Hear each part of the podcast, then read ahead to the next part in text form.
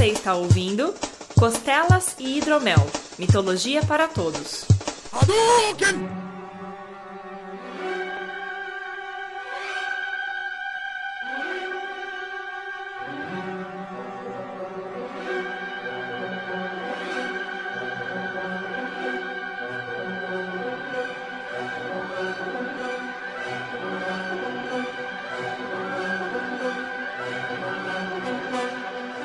Saudações mitológicas, meus caros. Bem-vindos a mais um Costelas e Hidromel, aqui do grupo Meia Lua pra Frente Soco. E aqui é o Vertamate, e muitos sabem que eu sou uma pessoa emotiva, mas eu parei de chorar lágrimas de crocodilo desde que eu comecei a chorar lágrimas de dragão. Porra é essa, velho? Tears of the Dragon, cara! Como assim?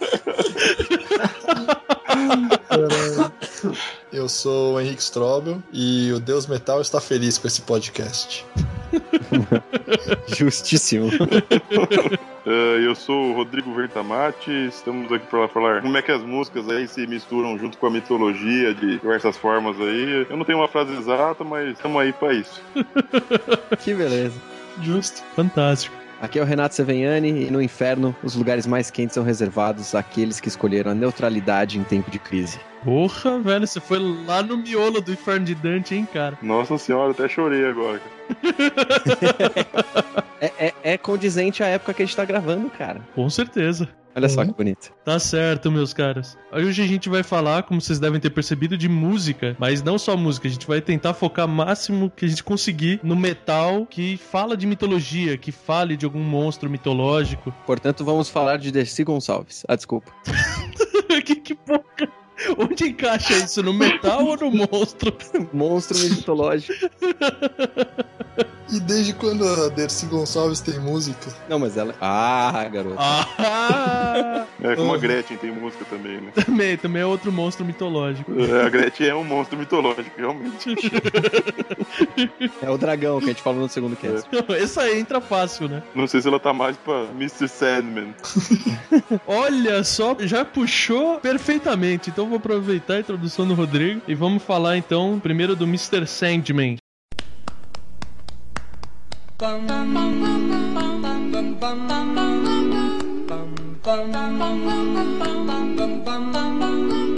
Mr. Sandman, que eu prefiro dizer que ele é do Blind Guardian do que qualquer outro. a primeira vez que eu ouvi alguma coisa sobre Sandman foi com Metallica, cara. Ah, eu também. Ah, sim. A gente chega lá. Mas Sandman foi originalmente gravado pelas. Como é que chama? O grupo gordetes. das menininhas lá? É, essas gordetes aí mesmo. Gordetes. Eu fui descobrir hoje das gordetes. Não, o nome da banda eu também descobri hoje, mas essa versão aí eu já tinha ouvido algumas vezes. Na casa da sua avó, né, velho? Alguma coisa assim. Não, é, minha avó não que... gosta de música. Nossa! Eu sei que foge um pouco do tema, mas tem uma versão japonesa para o Sandman, cara, que foi gravada em 1920, cara. Nossa. É. Caraca, mas dessa mesma música? É, não sei se é da mesma música, mas é tipo uma versão contando da história do Sandman, que é, é tipo um bicho papão, né, que daqui no Brasil, só que o Sandman é lá dos Estados Unidos, né? O Sandman originalmente, ele era uma coisa boa, né? Como essa mesma música fala, você pede para ele te trazer bons sonhos e tal, né? Ele era representado, né, como um... o mestre dos sonho, sei lá, o cara que fazia as pessoas sonharem. É. Isso. E tem dois desenhos que marcaram a minha vida que tem alusão direta ao Sandman, cara. Você vai realmente falar do Mestre dos Sonhos? É lógico, esse é o primeiro. Na verdade, esse é o segundo. É o segundo. Não era o Mestre dos Sonhos, era a Pedra dos Sonhos. Pedra dos Sonhos, nossa, pode crer. Mas o velhinho não era o Mestre dos Sonhos? Sim, sim, era o Sandman. E os trolhas. Agora você conseguiu lembrar mais do que eu, cara. É. Grandes trolhas. Mas o outro que, puta, eu assisti milhões de vezes na minha infância é um desenho do Pluto, que tá ele e aquele gatinho preto, que o Pluto tá querendo dormir, o gatinho fica infernizando ele. O Pluto tinha um mega sono e queria dormir. E toda vez que ele deitava para dormir, vinha uma versão pequenininha do Pluto com um saquinho de areia e jogava areia na cara dele para dormir. Ah, é verdade. Nossa. Jogava bem em cima das pálpebras dele, ficava pesado e ele não conseguia levantar. Não tinha um negócio assim, não? É, até que o gato enche tanto o saco que ele chama os, o, a versão do Sandman do gatinho. Só que ele não joga areia no gatinho, ele tira uma marreta gigante lá de dentro e arrebenta na cabeça do gato pra ele dormir, tá ligado? muito bom, muito bom. É, eu não lembro disso aí não, mas. Eu lembrei só com ele falando. Se tivesse que puxar de memória, eu não ia, não ia recordar, tá, não. Tá no- naquele arquivo morto, bem morto, assim. Renato, hoje a gente conversando, você tinha falado do, que o Sandman era o Morfeu, né? É Morfeu, né? É. O Neil Gaiman puxou o nome dele de acordo com a mitologia grega, né? Hum. Morfeu é um dos filhos de Hipnos, se eu não me engano. E aí tem um conjunto de deidades, me desculpem, mas eu não vou lembrar a ordem, que é, são pai e meios irmãos, etc., que cuidam dessa parte dos sonhos e tem uma levada mais para os sonhos relacionados ao fim da vida, né? Quando você entra num torpor e pode morrer, entendeu? Que tem o irmão dele, que é o Thanatos, Sim. que leva as pessoas em direção à morte, que eles também consideram como uma forma de sono eterno, né? Isso é bem bacana também. O Sandman do Neil Gaiman, ele é um. Putz, é um quadrinho excepcional, assim, vale a pena pra ler. Aproveitando o gancho do Gaiman, falando na revista, ele tem uma pegada mais dark. E a música do Enter Sandman, do Metallica,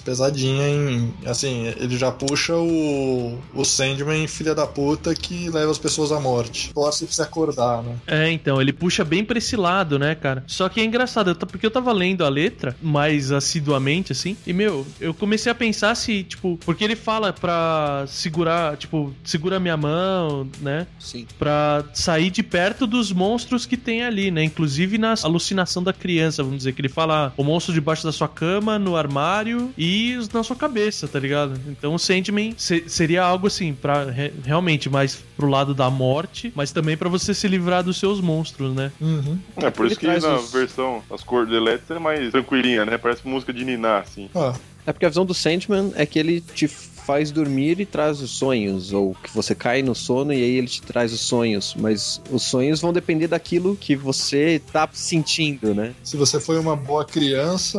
Então você pode trazer pesadelos também. É, Tem um negócio também que ele tem um guarda-chuva pra criança que foi bem comportada, ele abre o guarda-chuva dos bons sonhos. E a criança que não foi, ele pode ou não trazer sonho nenhum ou pesadelo, e aí tem o guarda-chuva do pesadelo, que ele abre em cima da criança enquanto ela tá dormindo. Ah, tá. tipo, ele é o Papai Noel que tá no batente todo dia, assim, que o Papai Noel só julga uma vez por ano. O Sandman é todo dia que a criança vai dormir, é isso? É, então, porque aí, Papai Noel, você não consegue fazer a criança se comportar o ano inteiro, né? Você bota uma fantasia de monstro e chega gritando no quarto da criança pra falar que é o Sandman chegando porque ela se comportou mal. Seguindo aí na nossa vida, vocês têm mais alguma coisa pra falar da música, alguma coisa assim? Do Sandman tem o do Homem-Aranha também, serve? Puta, eu ia falar dele agora, cara. Puta que pariu, vocês dois são malucos, cara. Deixa eu controlar esse barco maluco aqui. Eu ia falar que a vozinha da criança na música do Metallica é muito perturbadora, cara. É, Cara, qualquer voz de criança num contexto de terror é perturbador, cara. geralmente. É, tipo, Come play with us for all eternity. eu não lembro exatamente da frase, mas era bizarro, cara. Então segue. Traveling Stygian, do Iced Earth.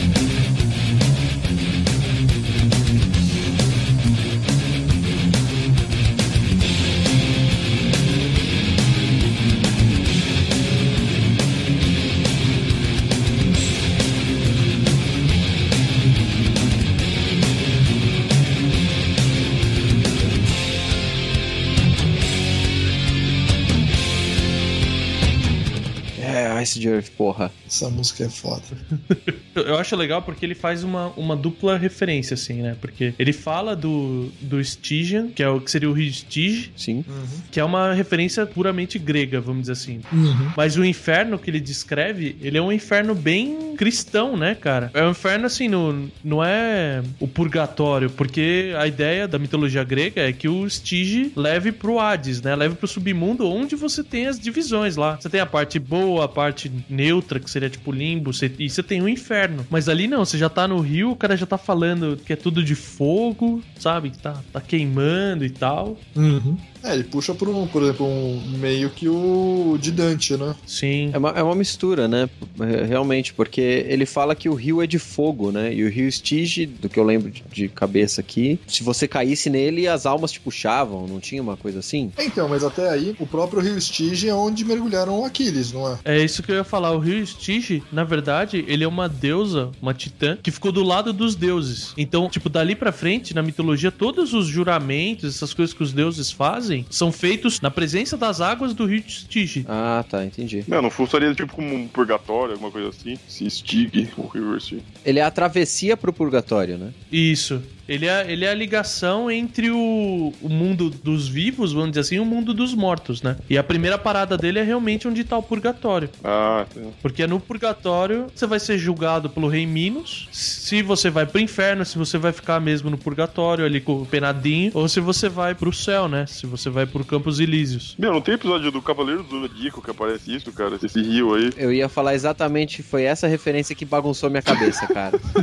Não foi, cara? Porque nos Cavaleiros do Zodíaco eles te- eles estão tentando atravessar e eu esqueci o nome do barqueiro, mas ele também é um cavaleiro muito louco. É o Caronte. Caronte. É, os caras não têm dinheiro, aí ele tenta derrubar eles na água, aí tem umas mãozinhas saindo de dentro do rio. Tem um negócio assim. No God of War também tem uma hora que você atravessa o rio Stygian, mas é meio, sabe, tem umas mãozinhas tentando te arrastar pra baixo pra te matar, sabe? Achei meio forçada a referência. É que eles colocam o rio Stige já dentro do mundo dos mortos, né? É que na verdade, assim, o rio Stygia, ele é a entrada, mas ele é uma mão única, vamos dizer assim. Você só pode entrar no mundo dos mortos por ele. Então talvez essas mãozinhas seja pra mostrar assim que você vai ficar lá, você não pode entrar vivo, né? É uma metáfora, né? É, uma visão mais metafórica, assim. É, Eu não tive essa interpretação toda no jogo, né? Eu gosto das mãozinhas dentro do rio puxando você pra dentro. Acho legal.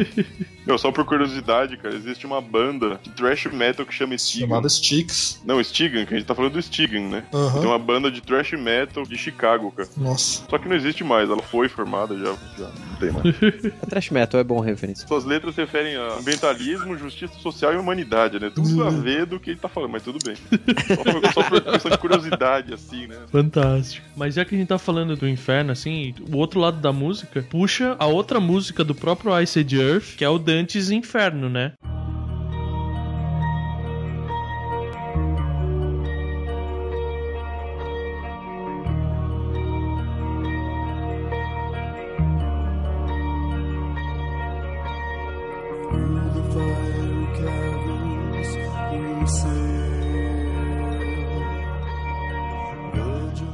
Sim. O Inferno de Dante que, cara, acho que eu nunca tinha lido poesia na vida. É, mas esse eu quis ler, tá ligado? Uhum. Eu falei, mano, eu quero ler o Inferno de Dante original. O original, você leu em italiano? Não. Obrigado. Eu tentei, é foda. Nossa, eu tive dificuldade de entender o poema. Eu tive que ler referências, citações. Tipo, ó, essa parte ele tá falando isso, sabe? Aquela versão for dummies. Eu lembro de ter visto uma versão traduzida que era assim, meia página era o- os versos, né? E a outra meia página era nota de rodapé explicando. Isso. Com letras miúdas. É bem por aí o que eu li. Tem pros Lusíadas uma versão assim. Sim, mas é muito legal. Porque a história inteira do Dante, né, que é a Divina Comédia, ele nada mais é do que, vamos dizer assim, o caminho que o espírito tem que passar pra poder chegar até Deus, né? Então ele passa e ele fala que o trecho do inferno, ele serve pra alma reconhecer todos os pecados e poder se livrar deles. No caso do Dante, né, ele não tá preso em nenhum dos nove círculos Uhum. que tem essa descrição assim que sete deles são os pecados capitais e você tem mais dois que o primeiro de todos é o limpo que é diferente e o oitavo que é a fraude O nono, quer dizer. é a fraude não que é a, é a traição é a traição Uhum. Ser traiçoeiro. isso que é exatamente onde tá o Lúcifer no final das contas né Ah, muito bom, né? vocês acham que cabe eu falar rapidinho dos círculos Claro, mas bem rapidinho, porque ele dá assunto pra umas três horas de conversa. dá um assunto maravilhoso pra conversar.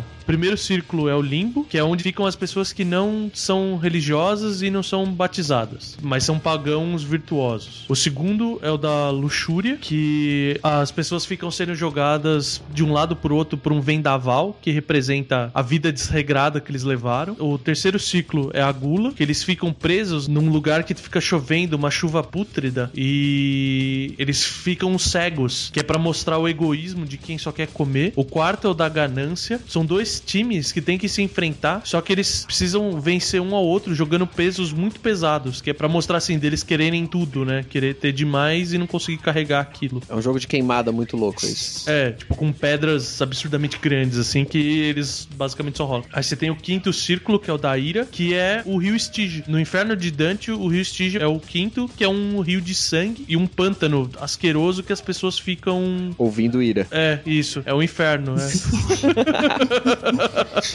É, eles ficam se degladiando e nisso, no centro, né, o, o Stige ele faz um círculo que desce pro nível inferior do inferno. Que aí você entra no sexto, que é o da heresia, que as almas ficam presas em tumbas que ficam pegando fogo, que é pra mostrar, assim, a discrepância do que elas falavam que existe. O sétimo é o da violência, que você tem três subanéis. Um é a, é a violência contra a propriedade, o outro contra Deus, o outro é para quem se suicida. Aí você entra no oitavo círculo. Encontra a Maleboja, o Spawn. Cara, não e sim. É, porque o oitavo ciclo, ele é separado em 10 boljas. Então o círculo da fraude. É. E o nono é o da traição, que é onde é o palácio do Lúcifer. E a partir dali ele segue viagem pro purgatório. Bom, vamos agora para uma música do Cream que chama Tales of Brave Ulysses.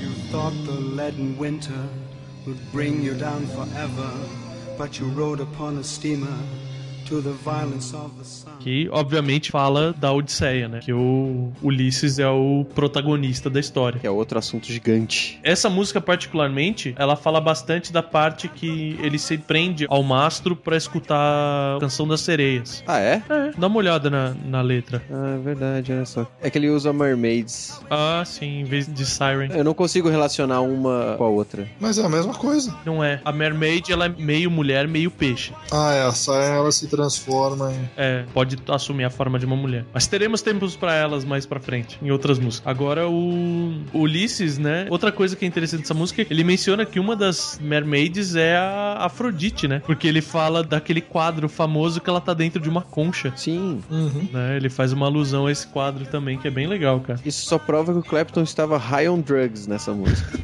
Entre 99% das outras que ele fez, né? Eu acho legal que ele dá uma volta gigante aqui na, na história, né? E tem seis estrofes a música. Não é. Mas o, a Odisseia, vamos dizer assim, a versão em prosa dela, né? Que não é poesia do Homero, eu tenho um carinho especial porque, tipo, foi a primeira vez na escola que eu li um livro que eu fui mandado ler e Gostou. que eu achei legal, é. É, eu também acho que provavelmente foi o meu primeiro livro que eu gostei também. É, não, pra mim foi o Grande Mentecapto. Esse não é mitológico, a gente não deve citar nesse momento. A Odisseia nada mais é do que terminou a batalha de Troia e o Ulisses está voltando pra casa. Só que decorrente de algumas coisas que acontecem na batalha de Troia, ele é obrigado a ficar preso no mar por 10 anos. E tem várias passagens legais da história. A primeira é a mostra de fidelidade, né? Tem um, um foco muito grande na questão de ser fiel, porque ele é fiel o tempo inteiro à esposa, a Penélope, e a Penélope é fiel a ele o tempo inteiro, porque todo mundo acha que ele morreu na guerra por causa que a guerra acabou há tantos anos. Sim. E ela cria um esquema para parar, vamos dizer assim, para parar de incomodar. Ela fala que ela vai fazer uma tapeçaria no tear e que quando ela terminar aquela tapeçaria, ela vai escolher o pretendente. E toda noite, ou ela, ou uma das aias dela vai e desmancha boa parte do que ela fez do trabalho. Então ela vai enrolando os pretendentes, enrolando. Fazendo charme É, exatamente, para poder se manter fiel. e sendo a Penélope charmosa. Ai, caralho, velho.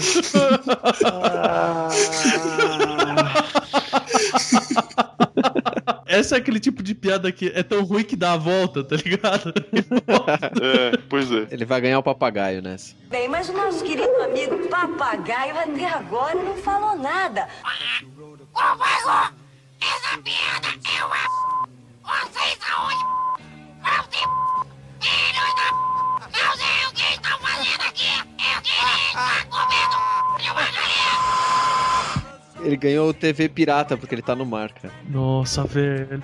Nossa. só pra fechar, e o Ulisses tem a parte dele de ficar fiel à esposa dele. Eles acabam tendo que parar na ilha da Calypso. Ela é aquela rainha que é uma bruxa e ela transforma todos os soldados, né? Toda a tripulação do Ulisses em porcos e fala que ele só vai deixar todos os soldados voltarem para suas casas se ele casar com ela. E ele fica tanto tempo sem casar com ela, tipo, negando e não trai a esposa, que Zeus fica de saco cheio e manda o Hermes tipo, avisar ela que se ela não libertar todo mundo, que ele ia afundar a ilha. Então ela acaba tendo que libertar e nisso ele chega em casa. E primeiro ele quer saber, como todo cara que viaja bastante, quer saber se a mulher se comportou, né? Nossa, vai soar machista pra caralho essa parte. ele chega e quer checar se a Penélope se manteve fiel, então ele não se apresenta como ele mesmo. Ele se veste de mendigo e vê toda essa timanha que ela tinha feito da tapeçaria e tal. E ele chega e tem uma cena de luta que ele simplesmente mata todos os pretendentes, assim, né? Chega chegando, né? E a história continua. Acho que é isso. De Ulisses, assim, a gente precisaria de um cast. Tem infinitas passagens e coisas épicas pra contar. Então, vamos de um cara que era inteligente, que o Ulisses era considerado um cara muito inteligente, pra um cara imbecil. Vamos pro Flight of Icarus, do Iron Maiden.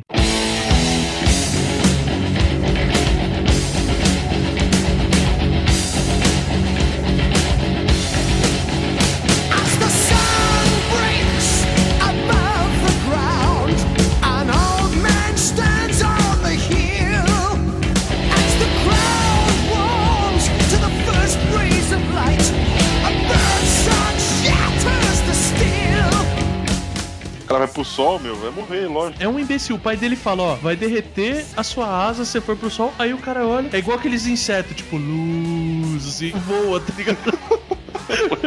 Pode crer. A mosquinha que vai no choque. Exatamente, cara. Essa história é legal. A música é só sobre o fim, né? Sim, é só dele queimando, só a parte legal. Mas ó, é essa estradeira, né? Do Minotauro, do Labirinto, do Dédalus. Sim, é uma história foda também. Essa história do labirinto do Minotauro era a minha história favorita, que meu tio trazia livros de mitologia grega da biblioteca. Ele voltava do trabalho, trazia um dos capítulos dos livros. E sempre que, tipo, ele trazia um por dia e tal, não sei o quê, eu sempre pedia pra ele trazer de volta aquele do Minotauro, porque eu achava que era a história mais legal de todas. É, pra mim, cara, tá no mesmo patamar dos 12 trabalhos de Hércules. Porque foram os dois livros que tava aprendendo a ler, lia aqueles livrinhos de criança, pequenininho e tal. E, cara, os 12 trabalhos de Hércules e o do Minotauro, a versão que o Monteiro Lobato redigiu, foram os dois primeiros livros, tipo, de calibre grande, sabe? Letrinha pequena. E você realmente tem aquela coisa de entrar no mundinho, sabe? Sim, sim. De tá lendo e se envolver na história. Então eu tenho um carinho especialzaço. É, são bem legais mesmo. E a parte do Ícaro, ela fica mais pro final, né? É, ele queria fugir de Creta, né? É, resumidamente, Dédalus construiu um labirinto pra esconder um filho esquisito do Rei Minos. E esse filho bizarro do Rei Minos era nada menos que o Minotauro. E ele colocou o Minotauro no meio do labirinto. E jogou Teseu Não, não. pra matar uma coisa, não foi isso? Não, o Minotauro tinha que receber sacrifícios. Isso, tem essa parte. Na verdade, um dos sacrifícios é a mulher, que puta, agora eu não vou lembrar o nome, que o Teseu amava. Vai como sacrifício. Então ele vai, entra no labirinto pra matar o Minotauro e poupar. É a Ariadne, né? Ariadne, isso, perfeito. Pra Ariadne não ter que ser sacrificada. Mas a Ariadne não é filha do Minos? Sim, Ele ia sacrificar a própria filha? sim. Ah, tá bom, ah, legal. não lembrava desse detalhe. Cara, um pé copulou com o outro. Mitologia é uma coisa feliz, velho. Não, Aí o que acontece é que pra guardar o segredo e tal do labirinto, o Dédalo é preso junto com o filho dele Ícaro lá dentro. E pra eles não serem mortos, o Dédalo ele pega e usa penas e cera pra fazer asas pra ele e pro filho. E quando eles saem do labirinto, ele avisa, ó, a gente vai voar até a ilha mais próxima pra fugir de Creta, só que não voa muito perto do sol, porque o deus Apolo não vai gostar e vai te derrubar. Vai derreter a cera e vai te derrubar do céu. E o Ícaro fica curioso pra ver o deus, né? Ele quer ver que cara que tem o deus, que entra naquela parte da metáfora de você não enfrentar a divindade. E também na parte de quem muito quer, nada tem. Também. Quando ele derrete as penas, ele cai numa ilha que, se eu não me engano, hoje em dia chama Ilha Icária. É, ele cai no mar de Icário, né? Que, que é perto da ilha Icária. Isso. Fica ao sudeste de Samos. Samus? É a heroína do Metroid.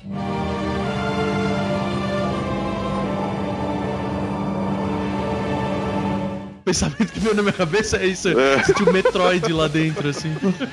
Apesar da história ter o final triste, a música é foda pra É caralho. uma música muito boa. Então, e outra coisa também, é que a asa era feita de cera, né? Então, se ele. Não é também que só Hermes ia ficar bravo, né? Se você chegar muito perto, a cera derrete. Hermes não, Apolo. Isso, Apolo. Apolo, o doutrinador. Puta que pariu, velho. A quantidade de referência fantástica que tá sendo desenvolvida aqui. Mas totalmente maluco, velho. E dentro da mitologia grega, a gente tem algumas outras músicas que falam, né? Que nem do clássico Kiss. Você tem o God of Thunder. Yeah,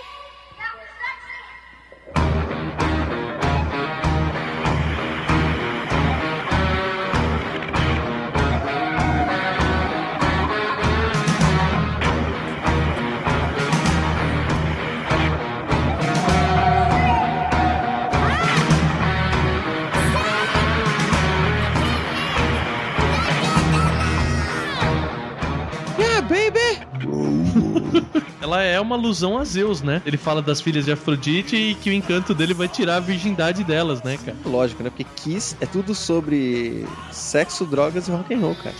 É. Quem mais sexo, drogas e rock and roll do que o Deus do Trovão? É The God of Thunder and Rock and Roll. E fogos de artifício. É a representação do que o Kiss quer, Ah, mas é o deus mais safado que existe, cara. não é? Não é? Acho que pior que ele é só o Loki que queria tanto trepar que virou uma égua pro cavalo pegar, né, cara? Mas Loki é um gigante, cara. Ele tem outra cabeça.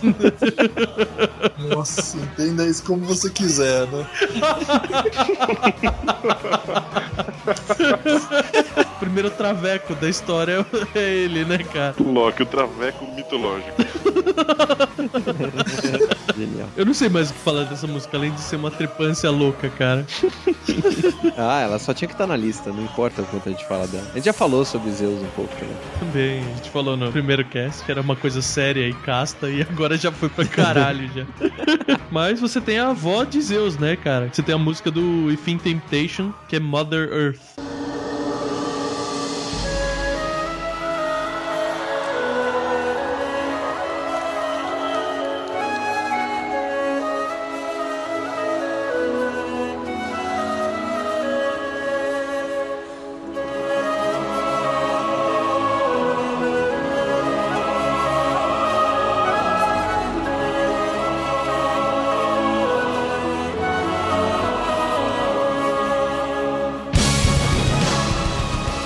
Queria saber por que diabos Within Temptation tá nessa lista, cara. Eu preciso saber. É, eu também tive é, essa dúvida. Não, essa é uma música de boiola, cara, na boa, velho. Pássaro e borboleta e. Porra. Caralho, vocês colocaram as cocotinhas na primeira música e eu não posso colocar o If in Temptation no meio do caminho? Pode, você é o dono da bagaça, mas isso não impede a gente de zoar. Porra, mas é uma música que fala, cara. Fala sobre Gaia. É, é bem avatar, né, essa música, assim. É, ela, a mãe terra não pode ser a gente é só passageiro nessa história, né? O tempo dela é muito maior que o nosso, fala dessas coisas. Ela dá uma misturada, né? O conceito moderno e um pouco do conceito antigo, né? Sim, sim. Mas é que outro motivo pra pegar é que ela era esposa de Uranus, né? Era só pela piada. Era só pela piada pronta. Entendi. Eu só queria encaixar Uranus em algum lugar. Tem gente que se diverte com tão pouco. em frente, vamos em frente, então. É, agora vamos sair um pouco da mitologia grega, né? Parte da mitologia celta. Não, mas é que eu achava que essa aqui era a Morgana da família Adams. É isso, é essa música que a gente pôs, aquela. tará, tará, tará, tará, tará, Essa música eu pus. Se você ler ela de trás pra frente, ela fala do tio Chico, do tropeço, ela vai começando a falar de todo mundo. É, mas é- o importante é que a Morgana dá sempre uma mãozinha pro Arthur. Depois dessa alucinação coletiva nossa aqui, música Morgane Le Fay, do Grave Digger.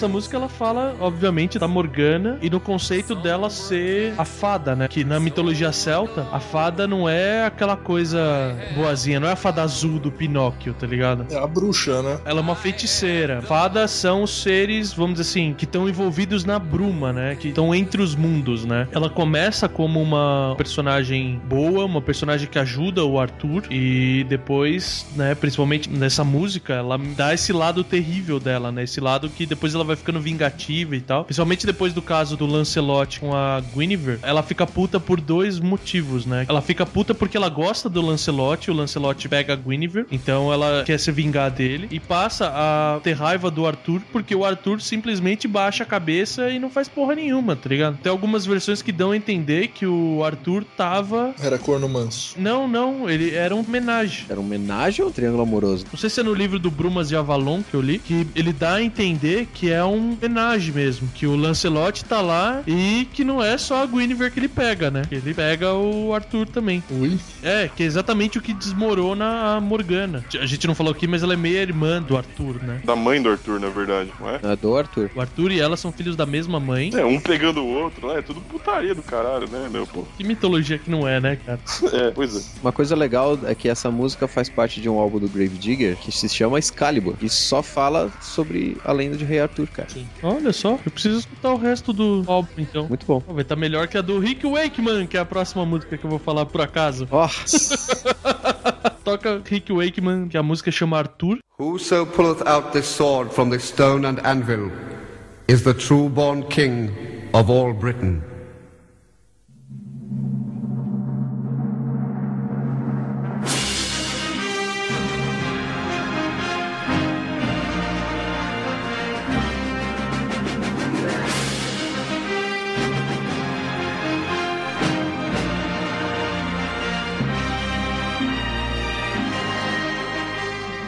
Essa fala do rei Arthur mesmo, né? E dá o foco mais bonitinho da história. Ele menciona bastante a história da espada na pedra, mas nesse caso ela tá cravada numa bigorna. Porque é muito mais legal uma bigorna do que uma pedra. Lógico, né? Você mostra a força da espada, né? Pra ela tá cravada numa bigorna. sim. O bigorna depois você usa pro desenho do Papalégua. Escutando essa música me lembrou outro desenho da minha infância que era espada era lei, né, cara? Muito bom. Puta, adoro esse desenho. Aquela disputa entre o, o Merlin e a Madame Mim. Nome fantástico, Madame Mim, cara. Tá errado, né? Porque mim não é ninguém. Ah, não. Não, velho, não! Mim não faz nada, é isso? Tirando o comentário inapropriado. Esse desenho inteiro, ele fala exatamente sobre isso. O rei aprendendo o que, que ele tem que fazer. E ele era uma criança, né? É, então, os anos jovens dele, né? Tanto que no final do desenho, ele tá lá, criança, sentado no trono, né, cara? Pedindo, pelo amor de Deus, Merlin me guie, né? E era um desenho pra crianças, então as crianças queriam se sentir que elas poderiam ser reis também. Sim. Sim, é bem legal. Fala dessa outra música que vocês falaram do Mordred. Basicamente fala da história do Mordred, né? Que era o. Aquela aranha. Não, era um. Caralho, ninguém leu o livro do Stephen King, da Torre Negra. Eu não cheguei. Ah. Achou a referência.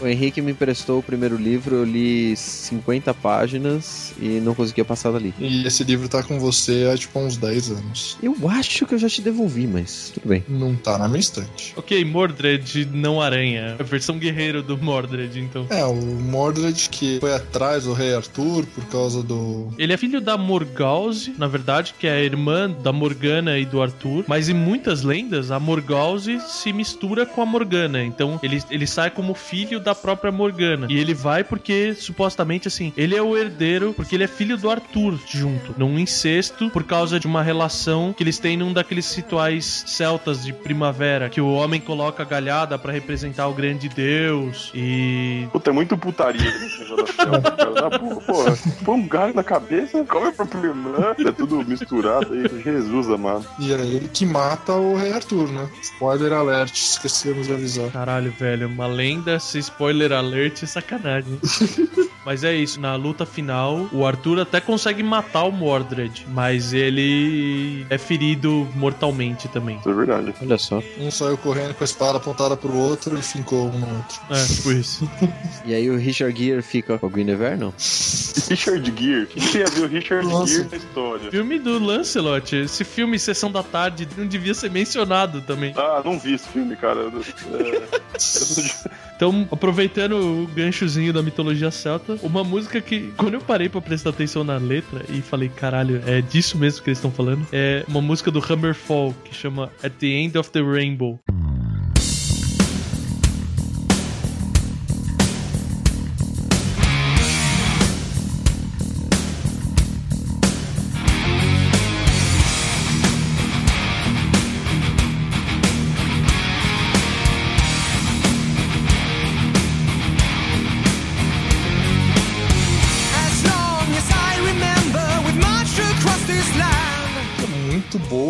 Ruim ao mesmo tempo, né? Exato, cara, a música é foda. Vocês estão ouvindo no fundo aí. Ao mesmo tempo, a letra dela é simplesmente o cara querer chegar no fim do arco-íris e pegar o pote de ouro do Leprechaun, cara. Ué, mas precisa ser mais complexo que isso, uma letra de heavy metal? Puta que pariu, velho. A banda chama Hammerfall. A capa desse CD tem um puta de um guerreiro vestido com uma armadura azul, foda pra caralho. E a música chama At the End of the Rainbow, É cara. toda felizinha, não sei o quê. E, cara, o refrão não é... Aqui estamos poderosos e gloriosos no fim do arco-íris com ouro em nossa mão. Só- We are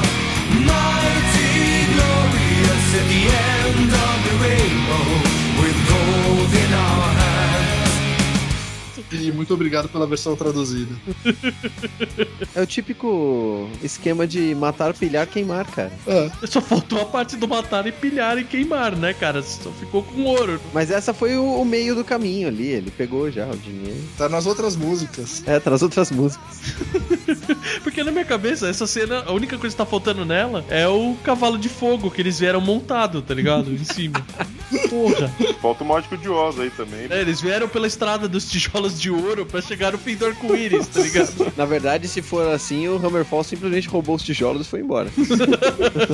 de qualquer forma, o Leprechaun é um bicho bizarro. Cara, o Leprechaun, ele é um deus, na verdade. Porque você tem a vinda dos deuses do céu pra terra, que são os Tuatha De Danann. Que é outra banda sensacional. E quando eles são vencidos, o povo que vai ficar ali, os irlandeses, eles vão morar em cavernas embaixo da colina. E a partir desse momento, eles passam a ser considerados como o povo das fadas, né? E tem um deus lá que eu não lembro agora a, a questão dos nomes, mas ele é o deus Lã, do braço longo, que é um deus foda. E por ser esse deus foda, ele é o único que consegue se manter fisicamente no plano de fora. Só que ele vai perdendo os poderes e vai encolhendo. E tipo, a forma que você fala em celta, Lu do braço longo, aí depois vira Lu fraco, alguma coisa. O nome dele conta a história e termina em Leprechaun, que seria, vamos dizer assim, o, o deus caído, sabe? O Lu caído. Nossa, que bizarro. Eu achava que ele era só um anãozinho, um gnominho escroto. É, a forma final dele é essa, e a forma do nome final também tem um significado tipo corpo pequeno, deus pequeno, alguma coisa assim. Hum, da hora. E supostamente os Leprechauns, né? Porque depois eles viram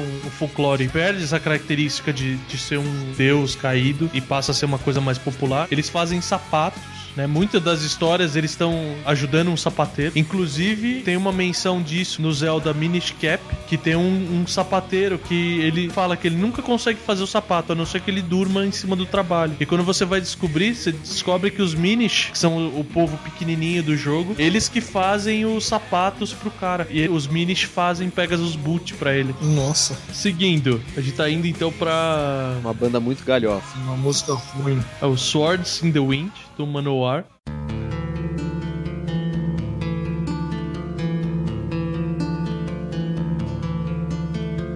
I surrender my soul.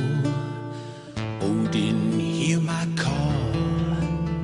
One day I'll sit beside your throne in Valhalla's great hall. Like so Que eu estava esperando um rockzaço pesado e é uma música toda bonitinha, tranquilinha, sabe? É, pois é. Mas fala de mitologia nórdica, né? Ele fala da morte de um guerreiro, né? Ele fala que pra um guerreiro que morre em batalha, pra alma dele não tem nem céu nem inferno. Fala que a ideia é ir pro Valhalla, onde ele vai continuar lutando e tudo mais. Sim. Ele fala que ele tá chamando uma bruxa pra fazer os últimos ritos dele e as valquírias virem. Ele faz várias referências à guerra, à luta, à morte e continuar lutando após a morte. no Valhalla e, e Valkyrias, Odin, etc. Ele contando uma historinha bobinha, né? Simplesinha. Mas que no, no final essas referências são bem completas, né? Porque ele fala que os guerreiros são filhos de Odin, porque a alma do guerreiro, quando ele morre, se ele morre em combate, as Valkyrias selecionam a alma dele e ele é levado pro Valhalla, que é um palácio onde as almas dos guerreiros valorosos vão esperar a chegada do Ragnarok, que é quando Odin vai precisar de todos aqueles guerreiros para enfrentar os gigantes na batalha final, né? Que vai terminar na extinção dos deuses. Sim. E o final dessa luta culmina com a música que chama Valhalla do Blind Guardian.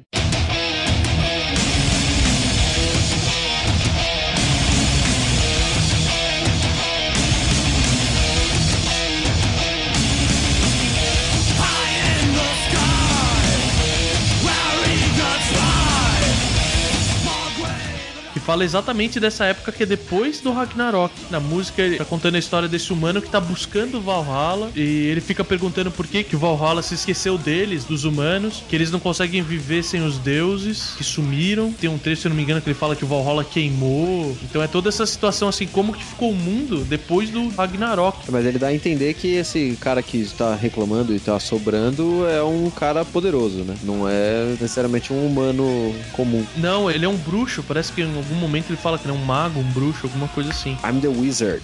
Isso. E essa música sim é uma pauleira. Essa é. A Valhalla é foda. Eu achei muito legal porque são pouquíssimos lugares que você vê referência do que seria do mundo depois do Ragnarok, né? Muitas das lendas dá a entender, ah, vai ter o Ragnarok e o mundo vai acabar. Mas na verdade só vai acabar os deuses, né? Nesse embate. Eu achei sempre que acabava o mundo. É que no conceito nórdico o mundo nunca acaba, ele sempre retorna, ele é cíclico. Hum, tá. Então você teria a recriação dos deuses depois, que o mundo ele fica nessa volta, sabe? Na história da mitologia, depois do Ragnarok, sobram os filhos de Thor, não é isso? Que ficam com o martelo. Exato. Aproveitando que eu citei, Vou falar do Lord of Thunder, do Rhapsody.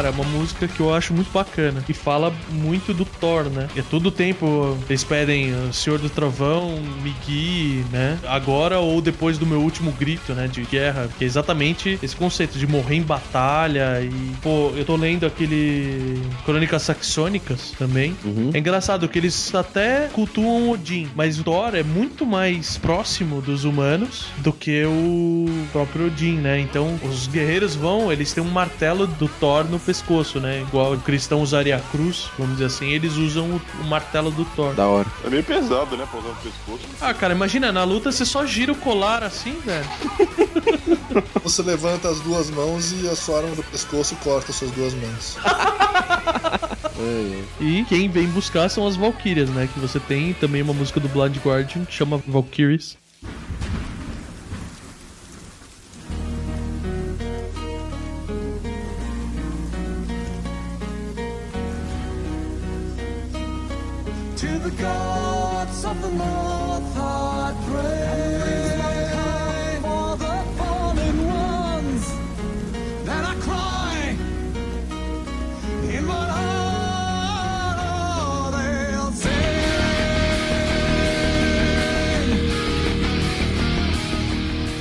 Fala delas, né? É um guerreiro que tá invocando porque ele tá pra morrer. E isso me fez dar uma olhadinha de novo no que elas são. E é engraçado, assim, que em geral você vê ela como lindas mulheres, guerreiras, né? Mas muito bonitas. E essa beleza, vamos dizer assim, é justificada, porque elas levam os guerreiros pro Valhalla e lá elas passam a ser. A palavra que eles usam é cupbearer. Ah, é criado. Isso, elas viram as criadas do Valhalla. E em muitas lendas, tem algum humano que é um guerreiro foda o suficiente que a amante dele é uma valquíria mesmo, né? Então o ápice, antes de você morrer, você já ser escolhido por uma valquíria, sabe? Da hora, da hora. E tem a música mais famosa de todas sobre Valkyrias, que é a Cavalgada das Valkyrias. Que é exatamente onde a gente começou o cast, aquela música que vocês escutaram antes da gente se apresentar. É uma ótima música pra você dirigir ouvindo ela, por exemplo. É. Você vai tomar de multa, é um absurdo.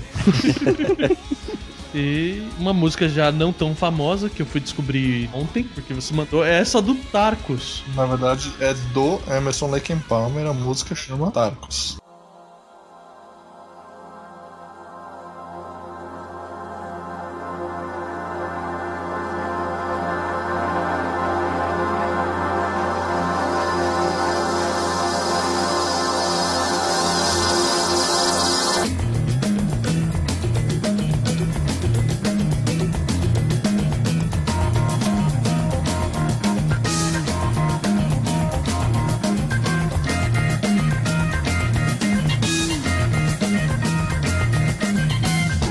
Eu comecei a escutar, velho, eu achei que eu tava enfrentando um chefe de Final Fantasy do Super NES, assim.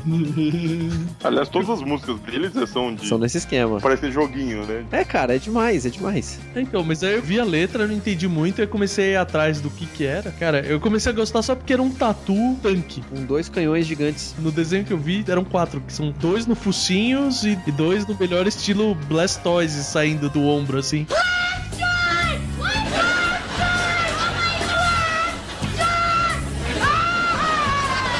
Eu achei demais, cara. Mas a verdadeira referência mitológica dessa música é que esse tatu tanque que nasce dos vulcões enfrenta a mantícora. É um monstro fodástico, né? Sim, e é quando ele morre. Ah, é? Eu não tinha entendido que ele perdia pra mantícora. Ele perde pra mantícora sendo acertado pelo rabo da mantícora no olho. É muito bom. Eu achei legal porque ela é uma mistura de uma invenção nova, né? De um bicho novo. Um cara nova, né? Porque não é que ele usa magia ou alguma coisa, é tem canhões, né? Sim. E aí ele mistura, né? Essa ideia do cara de um monstro novo com um monstro tradicional, né? Achei muito legal. Eu vou puxar a sardinha pra mantícora porque é um monstro fodástico, né? Que é um leão. Em geral, rabo de escorpião, asa de morcego, cara. E, e o melhor é que tem voz de mulher.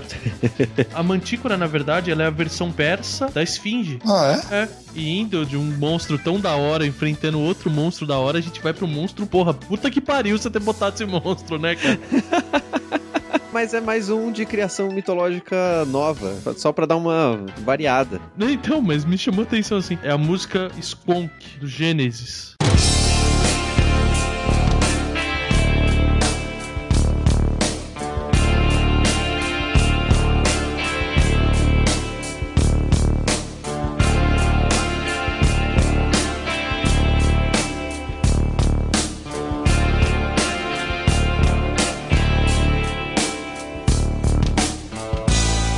Pra mim é o monstro da depressão, né? Tava lendo que o Skonk é o monstro da Pensilvânia e que, tipo, ele é super infeliz porque a pele dele é tipo daqueles pug, que é a raça de cachorro. Não, não é Pug, é aquele cachorro toalha mesmo lá, que eu esqueci o nome. Aquele cachorro que tem mais pele do que devia, esse monstro é assim, cara. Ele é completamente com a pele extra. Aquele cara que tinha 200 quilos e chegou em 70, sabe? Pelanca pra tudo quanto é lado. E ele fica tão triste com isso que ele chora o tempo inteiro. E o poder dele é exatamente esse, cara. Tipo, se ele é encurralado, ele desaparece numa bolsa de lágrimas, cara.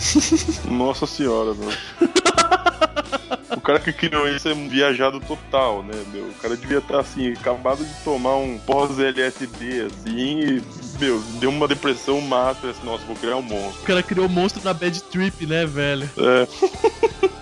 Eu acho legal porque você achava que a criatividade de criaturas muito loucas acabou, né? E aí você vê esse, essa pérola. É tipo o ornitorrinco dos monstros, né? Ele é todo errado, né, cara? Acho que na música ele fala "Ah, você tem que ficar esperto e tal. Mas não é porque ele vai te atacar, não. É porque ele vai fugir numa poça de lágrimas. Eu vou ter que atropelar um pouco a minha pauta pra falar das outras lágrimas, né, cara? Bruce Dixon, Tears of the Dragon.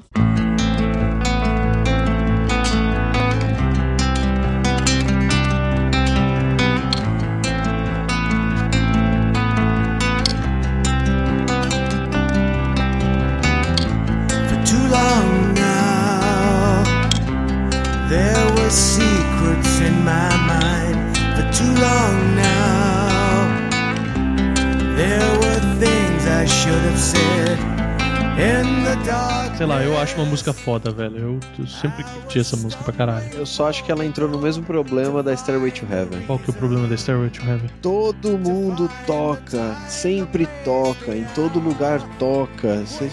Assim, por melhor que seja a música, ela cansa, cara. Não, o cara tá ganhando dinheiro com isso, então foda-se, meu. Ele tá ganhando dinheiro. Você tem uma divisão brutal das águas, né, cara? Bruce Dixon é aquela situação, ame ou odeio. Tem muita gente que não gosta porque ele canta esganado, né? Em algumas situações grita muito mais próximo do agudo e tal. E não tá fazendo por galhofa, né? Mas eu não acho que ele exagera tanto assim. Voz fina eu prefiro que seja de mulher, então eu vou falar do The Siren, do Nightwish.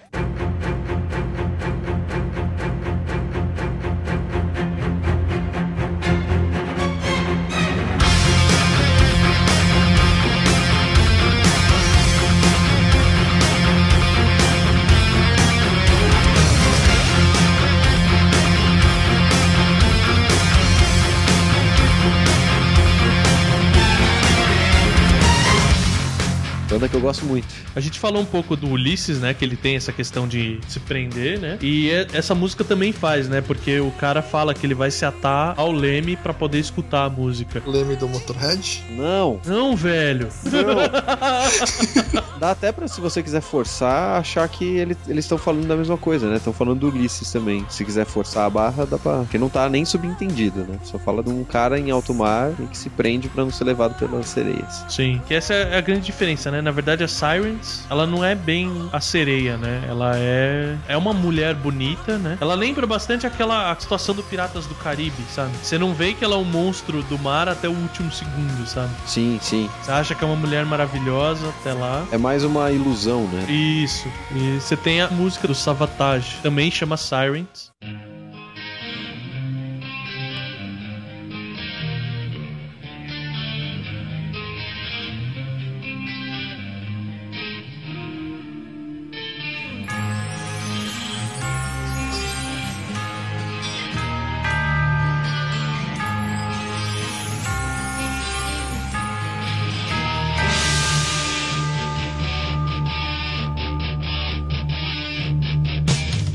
Que é uma música pesadaça, né, cara? Vou ter que lembrar, tem gente que não tem, então.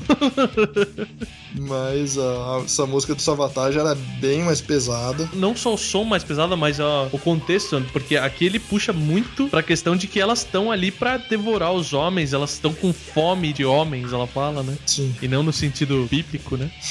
Querendo a vida dos marinheiros, né? Cara, fala Sirens, Sirens, hungry for flesh tonight. Tipo, com fome de carne hoje, né? Então. É. Elas são tipo zumbis do mar. assim. É, tipo isso, cara. Só que é muito mais bonito, né? Pelo menos não tá apodrecendo. Nessa música ele faz menção à ilha das Sirenes, né? Que provavelmente é a mesma de Ulisses, né? É, que se você pegar o mapa, é um lugar que tinha frequência de acidente, né? De naufrágio, mas por causa da maré. Triângulo das Bermudas grego. É, tipo isso, que quando a maré subia, ela subia exatamente o suficiente pra esconder as pedras embaixo, sabe? Então você achava que tinha passagem por ali, mas na verdade não tinha. Então você tinha uma quantidade enorme de naufrágios. Aí começa a morrer gente, começa a voltar um marinheiro contando história do naufrágio, já começa a aparecer mitologia envolvida, né, cara?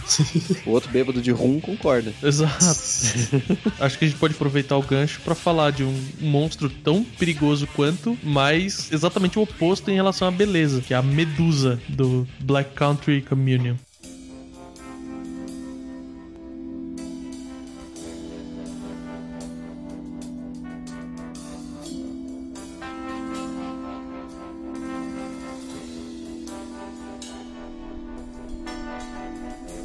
Bound to think that I am on the shore from the sea that never came. A Medusa é um monstro que era uma mulher linda, né, cara? Ela sofre uma maldição, né? É aquele negócio de enfeitar o deus, cara. Ela fala que ela é mais bonita que a Afrodite. Aí a Afrodite tem um ataque de pelanca e. Ou ela ou a Hera, eu não lembro qual das duas elas comparam, mas enfim. Mexeu com o Vespero, ela tinha os olhos maravilhosos, né? E os cabelos sedosos. Então a punição dela é tudo aquilo que ela se mais vangloriava é aquilo que vai ser o mais terrível nela. Então ela passa a ter cabelos de cobra e os olhos dela continuam sendo maravilhosos, são lindos, tanto quanto antes. Só que agora quem olhar no olho dela vira pedra. Então, tipo, vamos dizer assim, ela é despida de toda a vaidade, né, que ela tem. Uhum. E aí você tem o Perseu? Perseu. Não é o Shiryu? Isso, é o Shiryu. Ele fura os olhos, É, é. mas o Perseu usa o escudo dele, né? Pole o escudo. É, tanto que tem até no filme, né? O de Titãs ele conta um pouco aí, como é que. Não necessariamente como é realmente a história, mas os modos hollywoodianos. Aquele do Rei Harryhausen, né? É, a do Rei Herrenhauser é bem próximo, cara. Porque é isso mesmo, ele, ele recebe os equipamentos dos deuses, né? E um deles é o escudo que é tão polido que ele é o espelho. E eu tava escutando um cara falando sobre mitologia e ele fala, e tipo, a Atena diz pra ele assim que, ah, o segredo de vencer a Medusa, que fica como uma chaga, é uma falha humana, que seria a alta vaidade, o segredo de vencer é a reflexão, né? Que no caso é o, é o escudo, né? A reflexão da imagem, mas ele volta com a metáfora de que, assim, a inteligência pode vencer a futilidade, né? Sim. Uma pessoa que reflete, uma pessoa que pensa, ela não se deixa abalar pela aparência, pela futilidade daqueles que estão próximos a ele. Profundo isso. Cara, é um áudio fantástico. Eu tô tentando lembrar o nome do cara, mas o, o áudio chama Uma Noite com os Mitos. A gente vai achar e colocar o link aí no post. Sim. Isso pra poder agradar, então agora a gente vai desagradar, porque o Renato acha que Rhapsody não é música. Por que não fechar jogando a merda no ventilador, né? Falando do bicho escroto do caralho. Depende. A gente tá falando da Uni?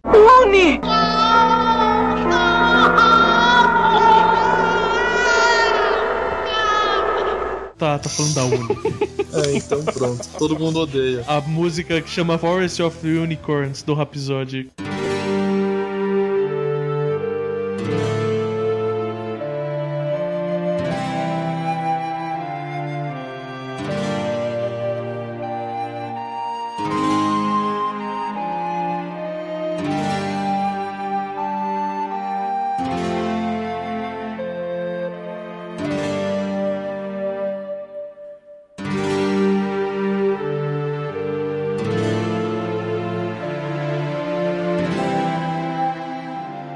Cara, o unicórnio é um bicho afrescalhado, velho. Desculpa. Ele é tipo My Little Pony das lendas. assim. Por exemplo, você pega a referência do Pegasus, é um puta de um Stallion, é wild e tal. Agora o unicórnio não, cara. O unicórnio ele. Na verdade, no próprio desenho do, do Caverna do Dragão tem aquele unicórnio que é azul escuro. O Vale dos Unicórnios. Mais power aquele unicórnio. Bom, qualquer um é mais power que a Uni. Ah, cara, eu tenho birra, né? Com esse bichinho maldito. Não deixa de ser um bosta, pô. Você tem um monstro na mitologia celta que é um cavalo muito mais style, né, cara? Que é um do lago. A sereia dos celtas é esse cavalo, né, cara? Ele atrai pro pântano e afoga a pessoa e come ela. Chama Kelp. Kelp é muito mais power, cara. Uhum. Mas peraí, a gente tava falando do unicórnio, certo? Quem liga pros unicórnios? Não, é só porque existe um vídeo muito bom, cara, sobre unicórnios, chamado Charlie the Unicorn. Nossa, velho, esse vídeo é muito bom, cara. Agora eu vou fechar com a musiquinha do Charlie, cara.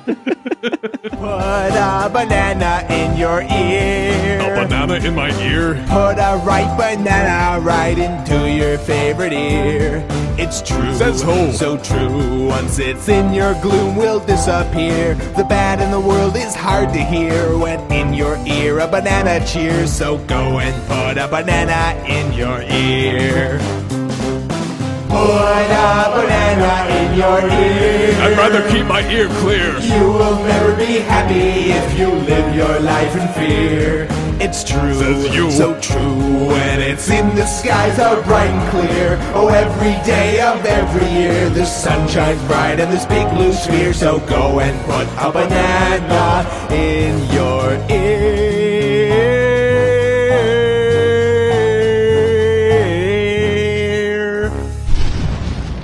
Of course he burst into flames. Message for you, son.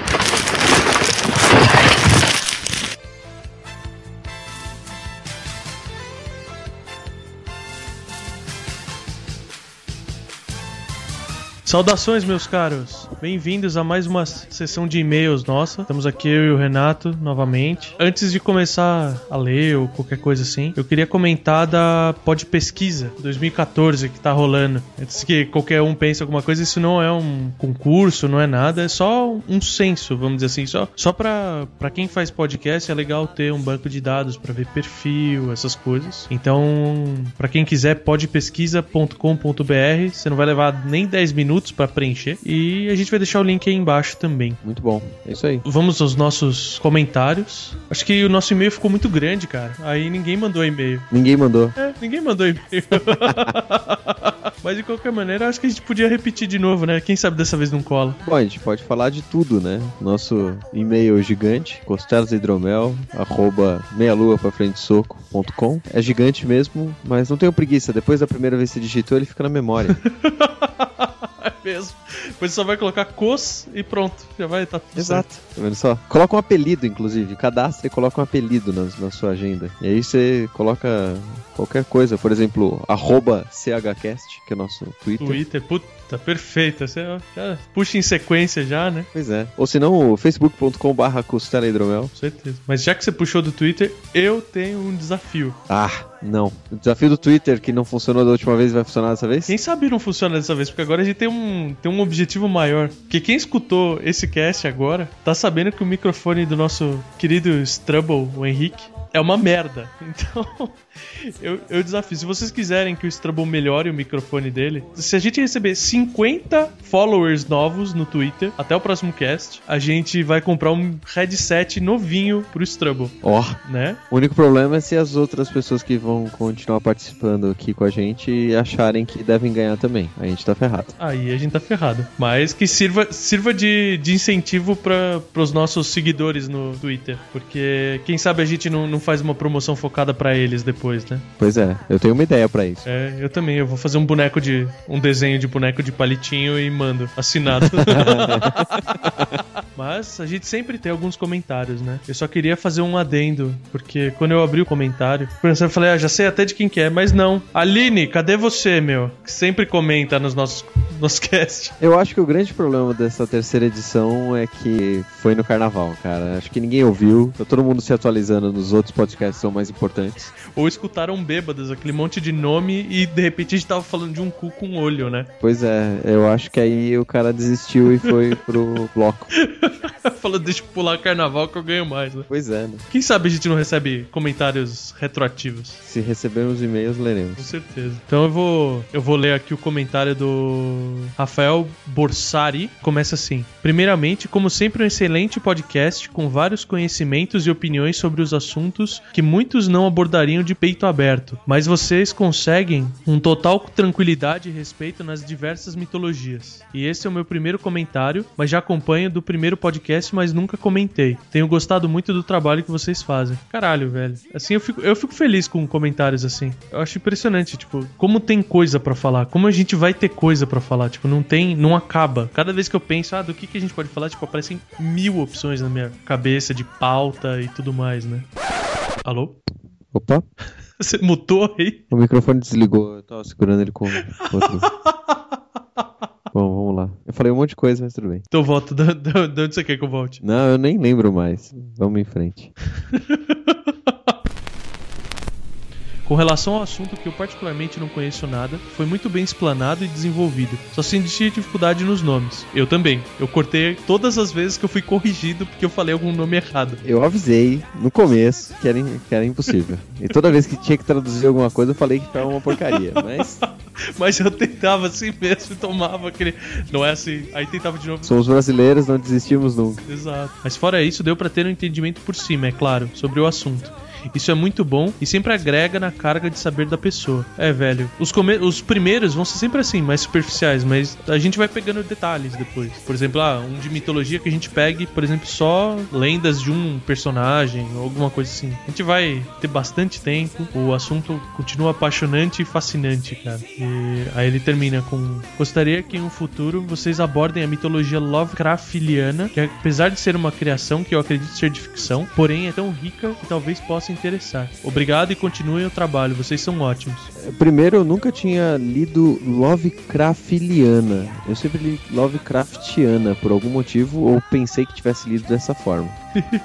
Segundo, eu acho que ela é uma mitologia. Eu assim acho. como muitas outras coisas que são mais. que são tão novas, ou até mesmo mais novas. Inclusive uma que a gente citou nesse cast número 4. E eu espero um dia conseguir falar sobre Lo- Lovecraft, que eu ainda não li. Mas é, nem que a gente corra atrás de especialistas, mas. Por exemplo, essa, intenção sua, que você falou, Rafael, bem por aí, cara. A gente não vai ficar só nas mitologias clássicas. Tem muita coisa que a gente quer falar porque são coisas que criaram suas próprias mitologias. Que nem só um, um teaserzinho do que tá no forno. Pô, tem uma de Resident Evil pra vir. Zelda. Eu e o Renato, exatamente, a gente comprou uma bíblia do Zelda cada um pra poder estudar e fazer. Então, que a gente vai intercalando com as clássicas, que é exatamente pra dar esse gostinho polivalente que a própria mitologia tem também, né? Sim, sim, sim. Inclusive porque as mitologias clássicas, em algum momento, é, cansam também, né? Ficar repetindo sempre as mesmas quatro, cinco, seis mitologias tradicionais e, e as pessoas não, não tem mais o que dizer sobre aquilo. Né? E além disso, a galera vai cansar da loucura toda, né? É, e a gente vai ter que começar a ir muito fundo em algumas, alguns pontos da mitologia que talvez não sejam tão interessantes. Sim, sim. Eu queria terminar, aproveitando o papo de mitologia. Tem um, um link que eu vou deixar no post que, meu, é um cara assim que eu escutei um arquivo dele sobre mitologia. É um doutor, mega doutor. Né? O cara é psicólogo e depois ele estudou a parte de mitologia, a parte, a relação da, do ser humano com a mitologia. E eu tô deixando o link aí. O nome dele é Victor Salles. Podem, podem baixar. É um, ele deixou gratuito essa entrevista que ele dá. Meu, é foda. Aquele, vocês ouviram o comentário que eu fiz da Medusa durante o cast? Foi, de- foi esse cara que eu vi. Tô deixando o link aí pra vocês porque acho que vale muito a pena. Pra quem gosta de mitologia. Ou até pra quem não gosta, são bem, histórias bem interessantes. É, inclusive eu estou baixando pra ouvir e roubar ideias. As ideias estão no ar, cara. É só a gente pegar elas. Pois é. Ou no- na nuvem hoje em dia, né? Não tá no ar, mas tá na nuvem. Aproveitando o fato de que esse cast número 4 foi de música, eu queria comentar sobre dois irmãos que eu acabei descobrindo na pesquisa de músicas para a trilha do, do cast número 3. E eles se chamam Yoshida Brothers. E eu achei muito divertido, porque eles tocam, eu posso estar errado, mas eles tocam shamisen. Mas o, o que, que é um shamisen, cara? Que eu não sei, imagino que tem mais gente que não saiba também. É tipo um violão rústico de quatro cordas. Acho que se alguém assistiu Memórias de uma Geisha, aquele violãozinho que ela toca na- nas cenas de, Ah, sim. do- do- dos bares e tal, e, a outras, e as outras geishas estão dançando com os leques, Uhum. é aquele instrumento. Ah, é bem louco. É, eu não. Eu, eu sei que tem versões desse instrumento e que alguma coisa tem outro nome, mas eu sinto muito, eu não manjo muito de instrumentação japonesa, mas eu achei muito legal essa banda. Ah, da hora. Tá aí o link pra dois vídeos, quem quiser conhecer os Bacana, bacana. E o link de todas as músicas que a gente ouviu nesse, nesse cast também. Ah, sim. Nesse número 4. Então aí embaixo também. Também, boa ideia, boa ideia. Eu ia falar que eu achei que era. Não sei se você já viu o episódio do Frango Robô que tem um cara que toca um tamborim e- faz summon nos espíritos. Tamborim? Puta, não vi, cara. É, é, ele faz uma sátira dos filmes antigos de Kung Fu, que, tipo, os mestres do Kung Fu, cada um tem uma habilidade. E eu lembro de um que o cara toca esse instrumento que você falou, ou similar, uma cítara, sei lá. Aham. Ele chama os espíritos pra lutar por ele. Aí o frango robô fez uma sátira. Um cara soldado, tipo, vestido de soldadinho, com aqueles tamborim, e ele fica. ele chama os, os espíritos tocando tamborim. Frango Robô é muito bom, né, cara? não, não vi esse episódio, mas se eu achar no YouTube a gente põe o link aí. também. Beleza. Bom, dessa vez é só isso. É, não vamos nos. Mandem mais e-mails e a gente gasta mais tempo com essa leitura maluca. Com certeza. Tem mais bobagem pra falar assim. Eu, eu sei o que, que por que, que a galera não mandou mais e-mail. Você não se despediu da outra vez, cara. Ah, é? É. Vamos fazer um teste, eu não vou me despedir, não. Bom, eu vou. Então, um grande abraço pra vocês, meus caros, e até a próxima. E o Steven N já desligou.